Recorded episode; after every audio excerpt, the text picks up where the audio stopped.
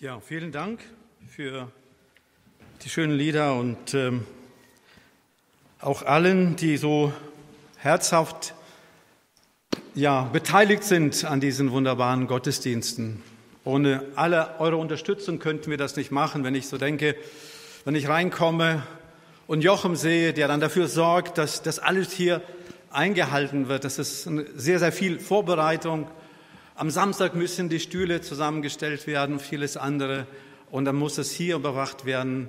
Heute finde ich so schön hier ein Ehepaar, Distels, Tobias und Salome.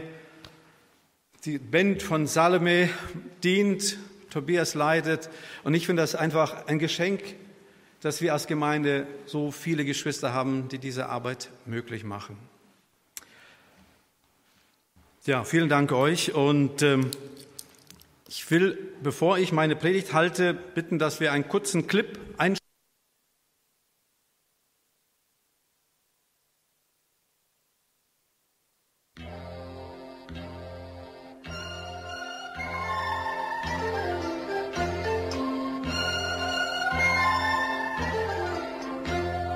Zweimal drei macht vier, bitte, bitte, bitte, und drei macht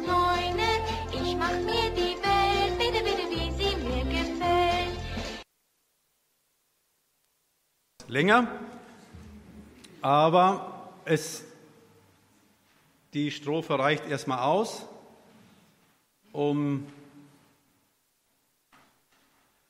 das ist der Text. Der Text, den kennen wir, dieses Lied. Es wurde zum ersten Mal 1969 ausgestrahlt und die Autoren kennen wir alle. Wir kennen Jung und Alt kennt Pipi Langstrumpf. Das ist, und wir haben uns immer das gerne angeguckt. Wir haben uns darüber gefreut. Wir haben gelacht. Frau Nahles sagte gar nicht, so, gar nicht so lange zurück, als sie die Frau Merkel die Leviten las und sie noch nicht in der Regierung war, meinte sie, dass es das Lied ist, das sie ihrer Tochter jeden Abend zum Schlafen singt, äh, was ich nicht so empfehlen würde. Hinter diesem Lied steht eine tiefe Wahrheit. Dieses Lied verrät das Denken der 1860er Bewegung. Der Bewegung, die sogenannte antiautoritäre Bewegung, deren Frucht wir heute genießen. Und all die Vertreter dieser Bewegung sind heute in der Politik. Und deshalb haben wir heute vieles in der Politik anders als früher, weil das sind die Früchte dieser Denkweise. Und die Autoren, Astrid Lindgren hat es sehr schön eben zum Ausdruck gebracht, wie die Menschen damals getickt haben, welchem Zeitgeist sie gefolgt sind. Und hier in Frankfurt hatten wir also die berühmte Frankfurter Schule mit Philosophen wie Max Horkheimer und Theodor Adorne, die dann nochmal das auf intellektueller Ebene richtig äh, praktisch weltweit verbreitet haben. Dieses Lied zeigt den Zeitgeist von damals. Und ich will heute über den Zeitgeist sprechen, wie man den Zeitgeist widerstehen kann. Ich würde sagen, Heinrich, eigentlich hättest du dein Sendschreiben fortsetzen müssen.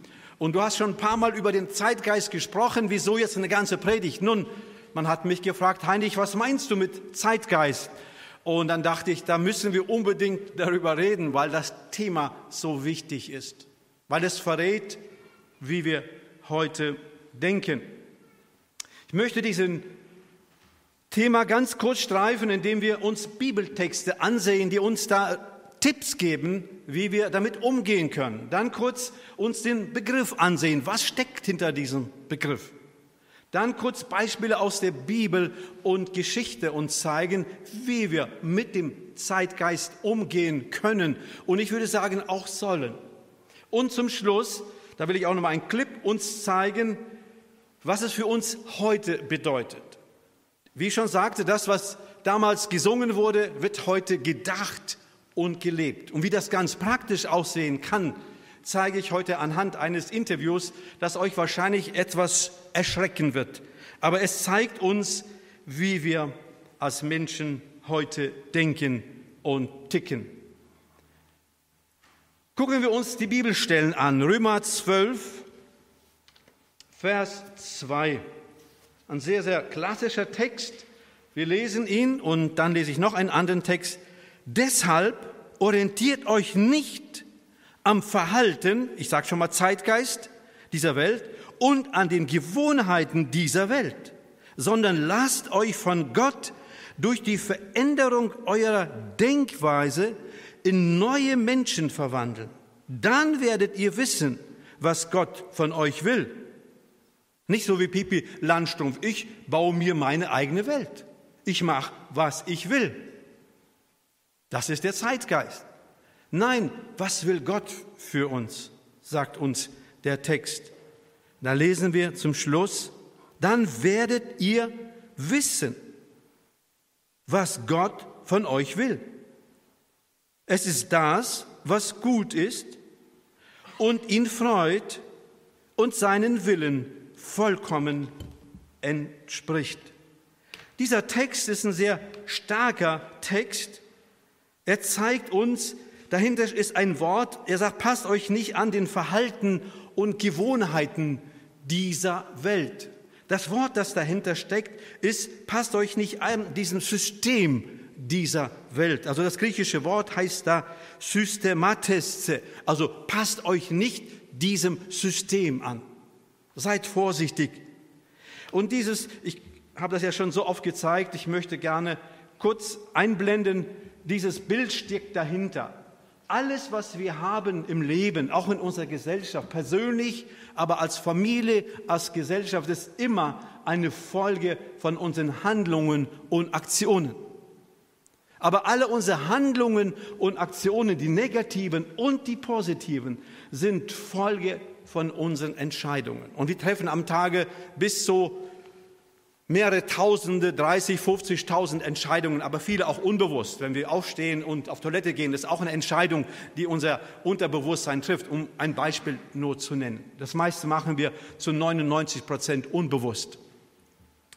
Und alle unsere Entscheidungen sind immer Folge von unseren Gefühlen, weil wir schneller fühlen, als wir denken. Aber dahinter stehen unsere Gedanken. Und dieser Kreis, dieser Kreis zeigt, wie, das ist unser System. Das System kommt von der Vererbung, von der Erfahrung, das sind unser Wertesystem und unser Charakter. Und Paulus sagt, ihr, wenn ihr, eure Handlungen sollen nicht so sein wie der Welt, die der Welt. Und wenn ihr das ändern wollt, müsst ihr dieses, dürft ihr euch nicht an diesem System anpassen sondern euren Sinn, also eure Gedanken verändern. Das Wort dahinter im Griechischen steht, das Wort ist Metamorphose, so wie eine Raupe, die sich zum einen Schmetterling umwandelt. Also ihr müsst, euer Denken muss verändert werden, wenn ihr eure Handlungen verändern wollt. Und wenn ihr euch hier verändert, nicht mehr so lebt wie die Umwelt, von der ihr das gelernt habt, von den Eltern, von dem Fernseher, von YouTube, von Wikipedia, Google, wie auch immer, was uns beeinflusst hat, wenn ihr, ihr dürft, wenn ihr danach, ihr müsst das verändern, ihr müsst eure Gedanken, eure Gefühle, eure Entscheidungen verändern. Und dann, sagt er, werde ich euch, dann werdet ihr in der Lage sein, zu erfahren, ist es gut, ist es Gott wohlgefällig und ist es, entspricht das seinen Maßstab. Also Paulus gibt hier ein wunderbares Werkzeug schon jetzt hier, wie wir mit dem Zeitgeist umgehen können, wie wir unsere Handlungen bewerten können. Wir müssen immer nur die drei Fragen stellen. Ist das gut für meinen Mitmenschen? Für mich kann es gut sein, aber für den anderen schlecht. Wenn ich jemand beraube, dann äh, habe ich mehr Geld. Das ist für mich so toll, nicht wahr? Aber für den anderen nicht. Das heißt, mein Kriterium müsste immer sein, bei allen meinen Entscheidungen ist das gut für meinen Mitmenschen. Das sagt Paulus. So verändern wir unsere Gedanken, unseren Sinn. Zweitens ist das Gott wohlgefällig. Freut er sich dran? Das ist das Wort dahinter. Hat er Freude dran, wenn wir das tun? In anderen Worten, was würde Jesus tun? Und die dritte Entscheidung ist, entspricht es, also das Wort vollkommen heißt eigentlich, entspricht es seinen Maßstäben, seinen Erwartungen. Das ist das, was Paulus hier sagt. Und Jesus gebraucht auch noch einen Text, den schauen wir uns auch gleich an, ganz kurz, und zwar in Matthäus 5 in der Bergpredigt 13 bis 16 beschreibt er auch, wie wir uns verhalten sollen dem Zeitgeist gegenüber der Gesellschaft gegenüber. Und er gebraucht sogar zwei Begriffe. Einmal den Planeten meint er, andermal meint er das System, die Menschen. Ihr seid das Salz der Erde. Doch wozu ist Salz noch gut, wenn es seinen Geschmack verloren hat, kann man es etwa wieder brauchbar machen? Es wird weggeworfen und zertreten wie etwas, das nichts wert ist. Salz hatte damals eine ganz andere Bedeutung wie heute. Es gab keine Kühlschränke. Deshalb Salz hatte erhaltende Funktion, reinigende Funktion und viele andere Funktionen. Wir können nur unseren Arzt, Bruder Gerhard Diesel, fragen und er wird uns einiges noch verraten, was es medizinisch alles Salz bedeuten kann. Und dann geht er einen Schritt weiter. Er sagt, also ihr müsst erhalten diesen Planeten, nicht ihn zerstören. Ich mache mir eine Welt, wie ich will. Ich nutze halt mal die Schöpfung mal aus nicht wahr? Ich verdiene mal so viel Geld, wie ich will. Ich mache mit meinem Land, was ich will. Ich mache mit der Natur, was ich will. Nein, Jesus sagt, ihr seid das Salz dieser Welt. Das heißt, Christen sollten wissen, dass wir eine Verantwortung für die Schöpfung haben. Das ist ein ganz klarer Befehl für uns Christen, um ein Thema aufzugreifen, das sehr aktuell ist. Und dann sagt er, ihr seid das Licht der Welt. Wie eine Stadt auf einem Berg, die in der Nacht hell erstrahlt, damit alle es sehen können. Niemand versteckt ein Licht unter einem ungestülpten Gefäß.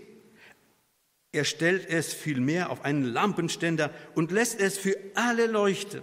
Genauso lasst eure gute Taten leuchten vor den Menschen, damit alle sie sehen können und euren Vater im Himmel dafür rühmen. Er sagt, ihr seid das Licht der Welt. So können wir dem Zeitgeist äh, aufdecken, den Zeitgeist. Und so können wir dem Zeitgeist, dem Denken von heute widerstehen. Das ist so als Grundlage. Und wir werden merken, dass diese zwei Verse sich wie ein roter Faden durch die ganze Bibel durchziehen. Gucken wir uns nochmal den Begriff, eigentlich haben wir schon den Begriff beantwortet, deshalb können wir das Thema sehr schnell abarbeiten dem Zeitgeist widerstehen. Was steht ja dahinter? Welche Begrifflichkeiten sind dahinter? Also ein Begriff ist, Wikipedia sagt uns einfach allgemeine Gesinnung, geistige Haltung. Und der Zeitgeist von heute ist, wie die Leute heute denken. Duden sagt allgemeine Gesinnung, genau, das war der Duden. Wikipedia sagt die Denk- und Fühlweise. Also wir denken an diesen Kreis, Gedanken, Gefühle und Entscheidungen, ja? Cambridge Dictionary, also das Interessante ist, dieses Wort Zeitgeist ist sogar in andere Sprachen übersetzt. Die Amerikaner oder Engländer gebrauchen auch diesen Begriff. Und das englische Wörterbuch sagt Folgendes, das sind allgemeine Ideen, Überzeugungen, Gefühle, die für eine bestimmte Periode in der Geschichte typisch sind. Und für uns heute, der Zeitgeist ist die Denk- und Lebensweise von heute. Und der müssen wir widerstehen, weil wir gleich werden, sehen werden, wie gefährlich die, die Denkweise von heute ist. Unsere Denkweise wurde sehr stark vom Christentum beeinflusst. Deshalb haben wir vieles und genießen wir vieles in unserer Gesellschaft, das christliche, biblische Werte hat. Aber wir leben in einer Zeit, dass uns, äh, in der das verloren geht. Und nicht nur von der Welt, sondern zum Teil von Theologen, von sogar evangelikalen Theologen. Das Bild haben wir schon gezeigt, wir können hier weitergehen. Gerne möchte ich ein paar schöne Beispiele aus der Bibel bringen. In 3. Mose 18, Verse 1 bis 5 sagt Gott Folgendes, wie man mit dem Zeitgeist umgehen soll, was die Aufgabe Israels ist. Weiter sprach der Herr zu Mose, gib den Israeliten folgende Anweisungen, die gelten auch für uns heute. Ich bin der Herr, euer Gott weil ich euer Gott bin. Verhaltet euch nicht wie, wie die Leute in Ägypten, wo ihr einst gelebt habt, oder wie die Leute in Kanaan, wo ich euch hinführen werde. Lebt nicht nach ihren Bräuchen. Ihr sollt vielmehr meine Fortschriften befolgen und meine Gesetze einhalten und dementsprechend leben. Denn ich bin der Herr, euer Gott. Merkt ihr, ihr packt das ein, sagt, weil ich euer Gott bin habe ich, sage ich, weiß ich, was für euch gut und wichtig ist. Er sagt nicht, lasst das und tut dies, um uns zu quengeln und uns zu ärgern, um uns die Freude und Spaß am Leben zu nehmen. Nein, er gibt es uns, damit wir gerade das Leben genießen können, so wie er sich das für uns gedacht hat und wie es für uns auch am besten ist. Da lesen wir weiter, haltet euch an meine Gesetze und Vorschriften Denn wenn sie, wer sie befolgt, wird durch sie leben. Und immer in der Geschichte Israels, in der Geschichte des Volkes Gottes, wenn die Menschen sich dem Zeitgeist ihrer Umgebung angepasst haben, ging es mit den Menschen, ging es mit Israel bergab. Und da musste Gott wie sie wieder zurückbringen zu seiner Gebrauchsanweisung. Das hat dann wieder ihr Denken verändert. Dann wurden sie wieder stark. Sonst haben sie immer versagt. Sie waren wirtschaftlich, haben sie versagt. Politisch haben sie versagt. Auf allen Ebenen haben sie versagt. Sobald sie sich angepasst haben an den Zeitgeist ihrer Umgebung. Warum ist das so wichtig? Gott sagt das zu Mose, als er sein Volk berief. In 1. Mose 12, Vers 3, alle Völker der Erde werden durch dich gesegnet werden. Gott hat Israel berufen, um Menschen was Gutes zu tun, um der ganzen Welt was Gutes zu tun, um Menschen in allen Teilen dieser Welt Segen, Erfolg, Freude zu schenken.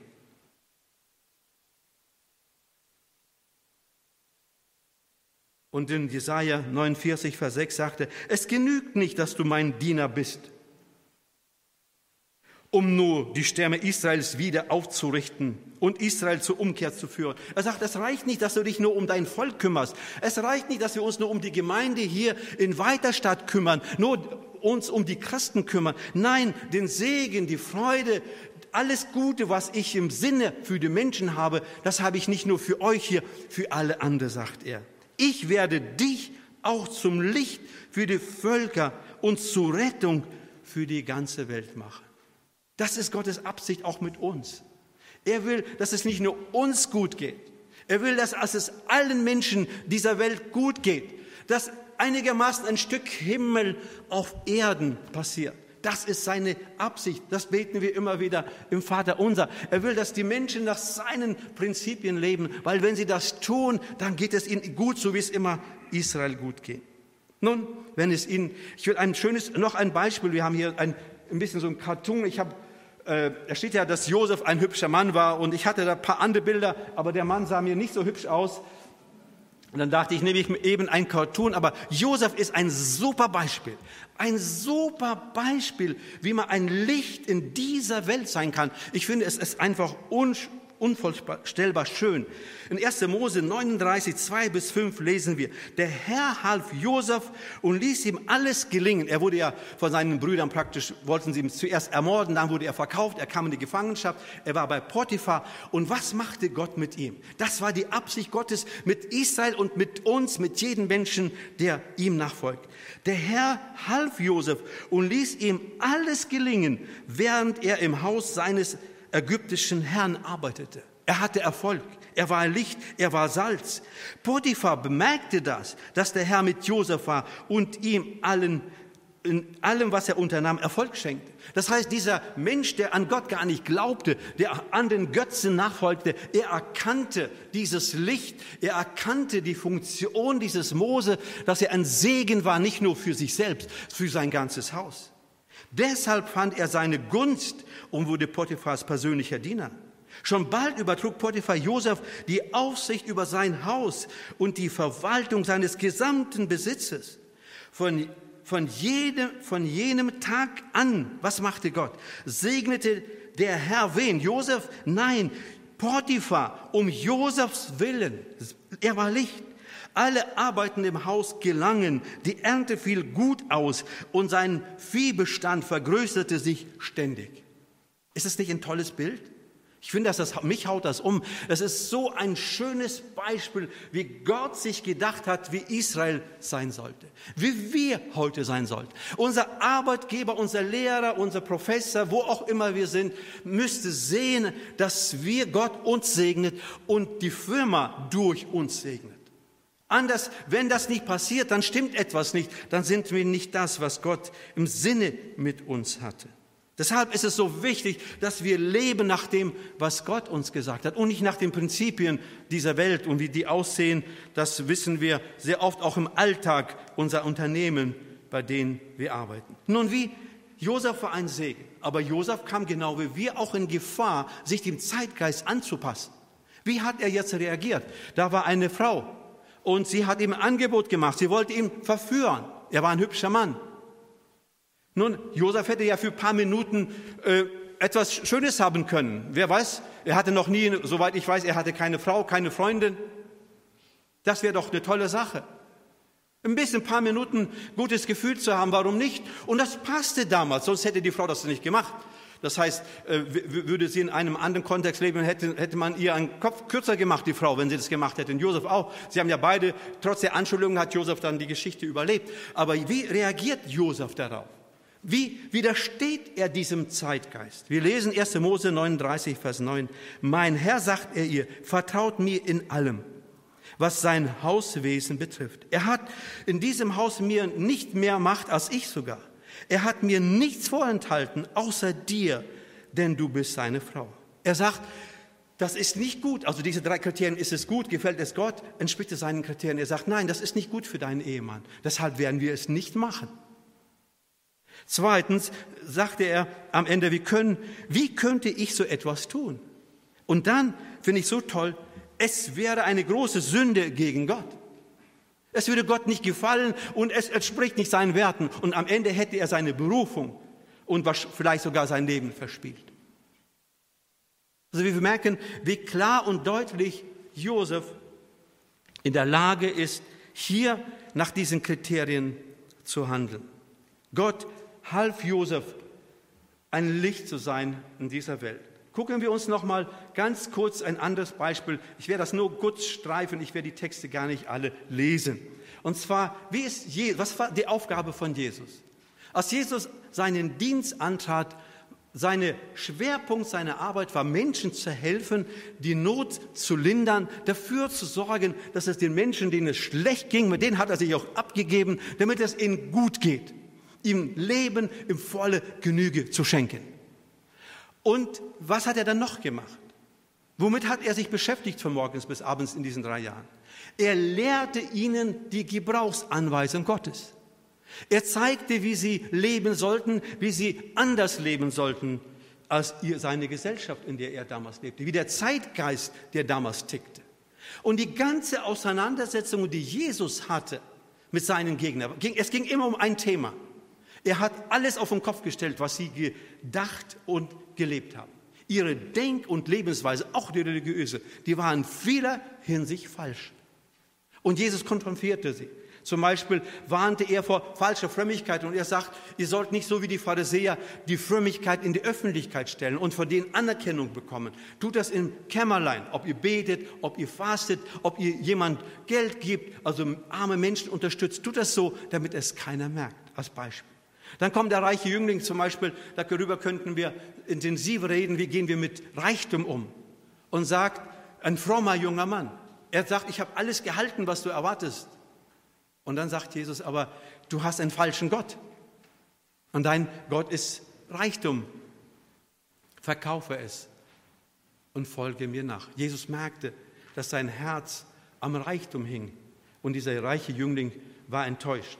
Und Jesus sagt an vieler Stelle, sagt er, sammelt euch nicht Schätze hier auf Erden, wo die rosten können, wo die Motten diese Schätze auffressen können, sondern sammelt euch Schätze im Himmel. Matthäus 6, Vers 20, sammelt euch Reichtümer im Himmel, wo sie weder von Motten noch von Rost zerfressen werden und vor den Dieben sicher sind. Verkauft, was ihr habt und geht, gebt es den Bedürftigen. Auf diese Weise sammelt ihr euch Schätze im Himmel, und die Geldbörsen des Himmels haben keine Löcher. Dort ist euer Schatz sicher. Kein Dieb kann ihn stehlen und keine Motte kann ihn zerfressen. In Markus 6, Vers 8, Vers 38, was nützt es einem Menschen, wenn er die ganze Welt gewinnt, dabei aber seine Seele verliert? Jesus war nicht gegen Reichtum. Reichtum war auch Segen von Gott, wenn er ehrlich erwirtschaftet wurde. Das, war, das ist im Gottes Plan, aber er muss ehrlich erworben werden, der Reichtum. Wir müssen an die Armen denken. Und es darf nicht unser Gott werden, weil Menschen äh, sehr oft dann an diesem Reichtum hängen. Jesus warnt seine Jünger davor. Aber er geht einen Schritt weiter und sagt, Ein anderes Problem seiner Zeit war, das war der Zeitgeist, dass die Menschen, die Macht hatten, sie grausam missbraucht haben. Vor allem die Römer. Die Römer haben sich zu halben Göttern gemacht, die Kaiser, und sie konnten tun und lassen, was sie wollten. Und die Menschen waren wirklich so naiv und dumm und glaubten ihnen das noch. Wenn man überlegt, wie kann man so bescheuert sein, oder? Aber sie glaubten es ihnen. Nun, wir können sagen, ja, die Römer, die, äh, gut, so dumm waren die nicht, die, die hatten ja diese griechische Philosophie, sie hatten eine Strategie, sie haben die ganze Welt erobert, das waren doch hochintellektuelle, kluge Köpfe. Aber wir merken, wie die klügsten Menschen dieser Welt Sklaven des Zeitgeistes werden können. Denken wir nur an das Dritte Reich. Wie viele intellektuelle Menschen folgten einem kranken Menschen, einem besessenen Menschen, würde ich sagen, einen Massenmörder und machten mit. Die sechs Millionen Juden wurden nicht von Hitler getötet. Das waren andere Handlanger von ihm, weil sie sich dem Zeitgeist angepasst haben. Jesus geht einen Schritt weiter und sagt, ihr, wie sollt ihr mit Macht umgehen? Und dann erteilt er ihnen wieder eine Lektion. Er widerspricht dem Zeitgeist und sagt, ihr wisst, dass in dieser Welt die Könige Tyrannen sind und die Herrschenden die Menschen oft ungerecht behandeln. Bei euch soll es anders sein. Wer euch anführen will, wer Führungskraft sein will, soll euch dienen. Und wer unter euch der Erste sein will, soll euer Sklave werden. Wir werden schon als kleine Kinder erzogen, immer, immer Kampf, immer Kampf. Wer ist der Beste? Der Sport, Schule und so weiter. Ich finde, das sind so viele Dinge, die einfach aus dem Zeitgeist kommen. Es gibt viele andere Methoden, Kinder zu motivieren. Damit haben sich hochkarätige Wissenschaftler, Erziehungswissenschaftler beschäftigt. Es muss nicht immer sein, dieser Kampf, der Beste, der Reichste, der Schönste zu sein, auf welche Kosten auch immer. Der Menschensohn ist nicht gekommen, er bringt sich als Beispiel, um sich zu dienen zu lassen, sondern als, als Diener zu sein und sein Leben sogar zu geben. Und Jesus zeigt dieses Beispiel sehr schön in Matthäus 21, wo er dann nicht auf einem Pferd als König nach Jerusalem einschreit, ein, also nach Jerusalem eingeht in die Stadt, sondern auf einem Esel. Und Jesaja, Sacharja 9, Vers 9 sagt da, Juble laut, du Volk von Zion. Freut euch, ihr Bewohner von Jerusalem. Seht, euer König kommt zu euch. Okay, jetzt kommt der König. Für die Juden wäre das jemand, der Menschen tötet, der Macht ausübt. Nein, er ist gerecht und siegreich. Und doch ist er demütig und reitet auf einem Esel. Jesus kam nicht, um zu herrschen. Jesus kam nach Jerusalem nicht, um zu töten. Jesus kam nach Jerusalem, um zu sterben. So widerstand er dem Zeitgeist seiner Zeit. Ich will noch ein paar Beispiele aus der Geschichte bringen, ganz kurz nur streifen. Martin Luther riskierte sein Leben, er wurde für vogelfrei erklärt, weil er dem Zeitgeist widersprach. Und Martin Luther hat dazu beigetragen, dass das ganze Bildungssystem in Deutschland, in Europa, in der ganzen Welt verändert wurde. Ich habe hier ein dickes Buch, ich zeige es nur hier. Also wenn jemand sagt, ich will, ich will, ich, ich, ich will die Beweise, dass das Christentum so vieles bewegt hat, wir haben die Möglichkeit, es gibt Fachleute, die sich damit ausführlich beschäftigt haben. Denken wir an William Wilberforce, der als Christ im Parlament saß und sagte, die Sklaverei, als Christ kann ich nicht in, in der Politik sein, wo wir Sklaven, Menschen als Sklaven halten und Sklavenhandel betreiben.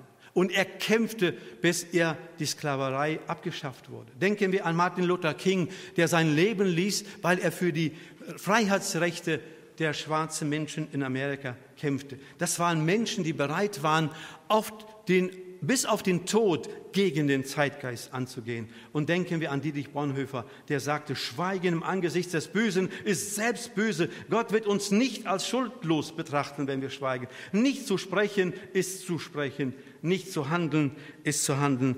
Er ließ sein Leben, weil er gegen den Zeitgeist kämpfte. Ich sehe, die Zeit rennt uns weg.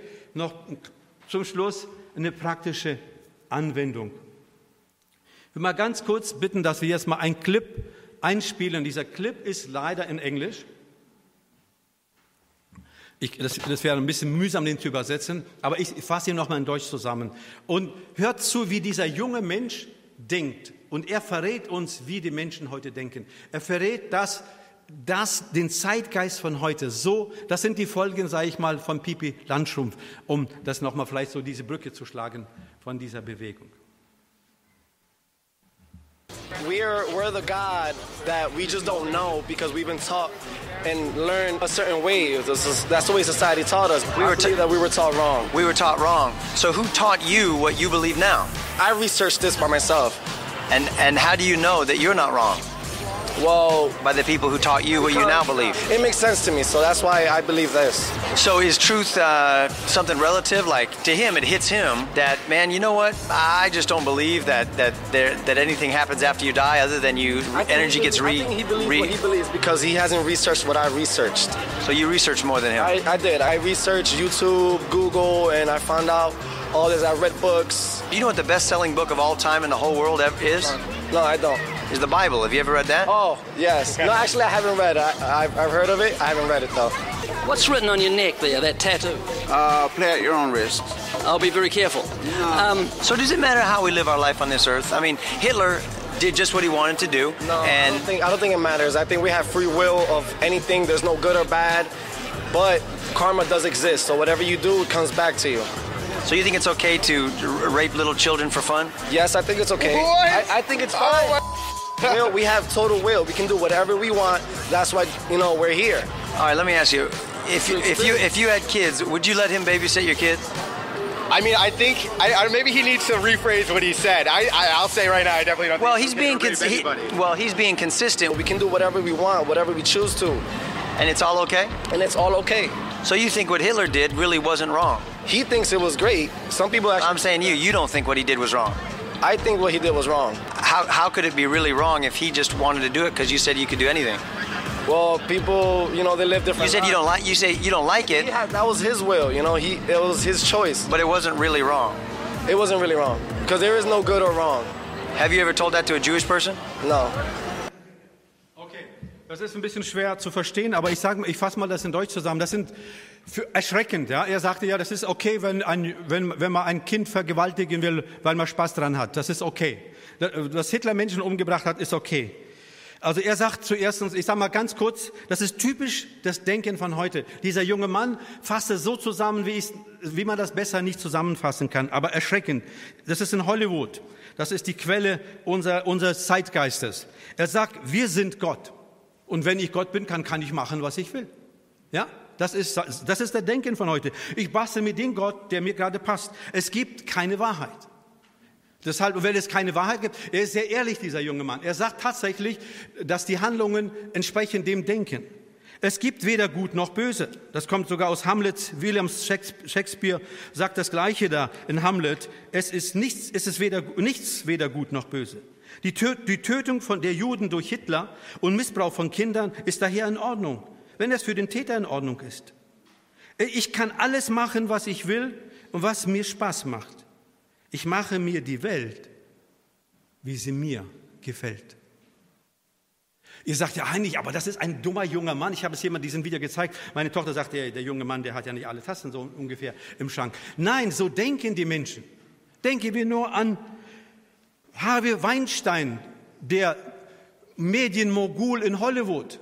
Jede Frau, die einen Film bekommen, eine Rolle bekommen wollte, musste bei ihm ins Bett einsteigen. So hat er gelebt. So wie dieser junge Mann das sagt, so hat er gelebt. Denken wir an Harvey, denken wir an Jeffrey Epstein, der sich angeblich das Leben genommen hat, der eine, ein, für Geld alles machen konnte, was er wollte. Er hat eine große Insel gehabt. Auf der Insel, auf der Insel hat er Villen gehabt. Und da, da hatte er durch seine Freundin, die jetzt im Gefängnis sitzt, kleine Kinder, Mädchen rekrutiert. Und dann hat er die prominenten Menschen da hingebracht, damit sie sich vergnügen können mit diesen Mädchen. Ich bringe nur ein Beispiel.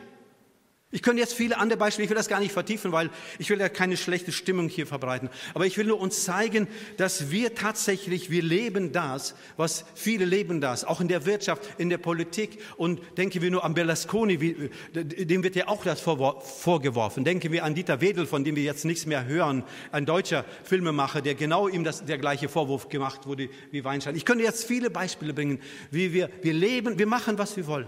Wenn Gott nicht unser Gott mehr ist, wenn die Bibel nicht mehr unser Maßstab ist, dann können wir machen, was wir wollen.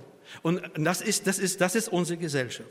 Aber ich will uns nicht den Mut jetzt machen, Angst machen. Ich will uns zeigen, wie wir damit umgehen können. Aber wir merken das nochmal zurück zu diesem Bild. Wir merken, so dieser junge Mann hat gesagt, die Handlungen da sind in Ordnung, weil die aus diesem Denken kommen. Aber gehen wir noch mal ganz zurück. Wie können wir dem Zeitgeist widerstehen? Indem wir unsere Denkweise ändern, sagt uns Römer 12, Vers 2. Indem wir unsere Denkweise verwandern. Das ist, glaube ich, ein ganz wichtiger Schritt. Das Zweite, die Frage wirft sich dann auf, wie können wir unsere Denkweise verändern?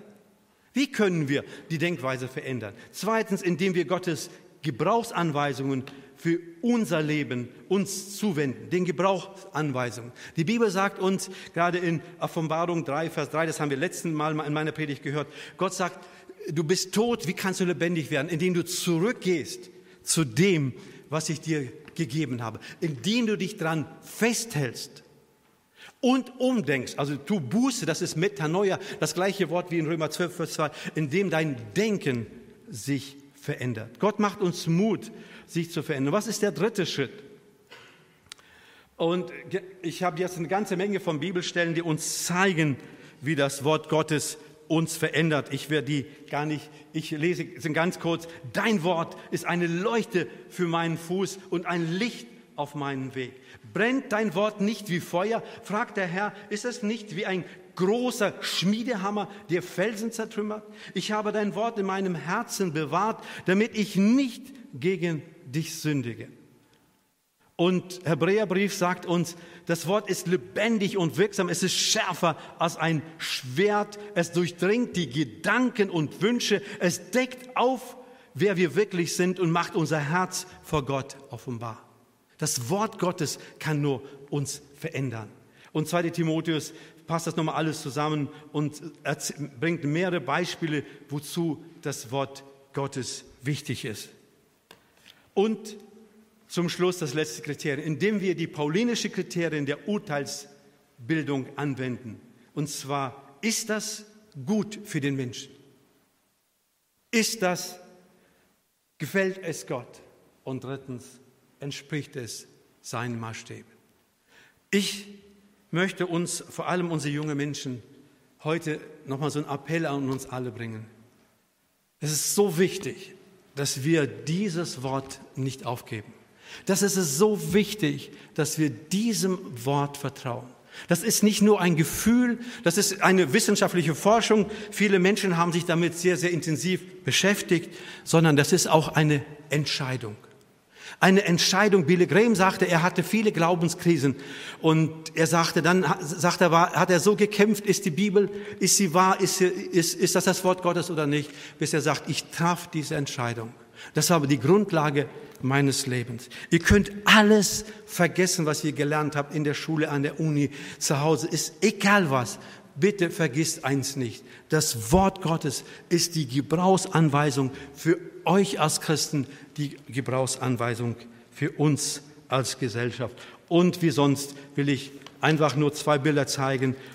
Dieser, dieser Mann ist, war ein Mitglied einer Gang. Kick Cameron, der diesen anderen, das andere Interview auch geführt hat, so hat, hat mal diese Gruppe von dieser Gang da konfrontiert mit dem Evangelium und hat da gepredigt. Und dieser Mann, er sagte sogar, dass er zitiert Jesus, wo Jesus sagt, wenn du eine Frau anguckst, dann ist das, hast du schon im Herzen die Ehe praktisch gebrochen. Und dieser Mann, äh, ein Mitglied dieser Gang, war dann sauer, ging, ging auf ihm zu. Ich, ich könnte diesen Clip jetzt zeigen und sagte, das steht so nicht in der Bibel. Und dann haben, mussten die anderen ihn sogar abbremsen, diesen Mann. Nach fünf Jahren ist wieder das Team unterwegs in der gleichen Region. Und was sieht das Team? Nach fünf Jahren trifft dieses Team den gleichen Mann mit der Bibel in der Hand. Und er sagt, Gott hat mein Leben verändert. Ich gehe den richtigen Weg. Ich bin ein anderer Mensch geworden. Das kann nur das machen. Das kann nur das Wort Gottes machen. Und wenn wir das aufgeben, dann haben wir alles aufgegeben. Das ist die einzige Möglichkeit, dem Zeitgeist zu widerstehen. Der Herr segne uns dabei. Amen. Wir hören jetzt ein Lied.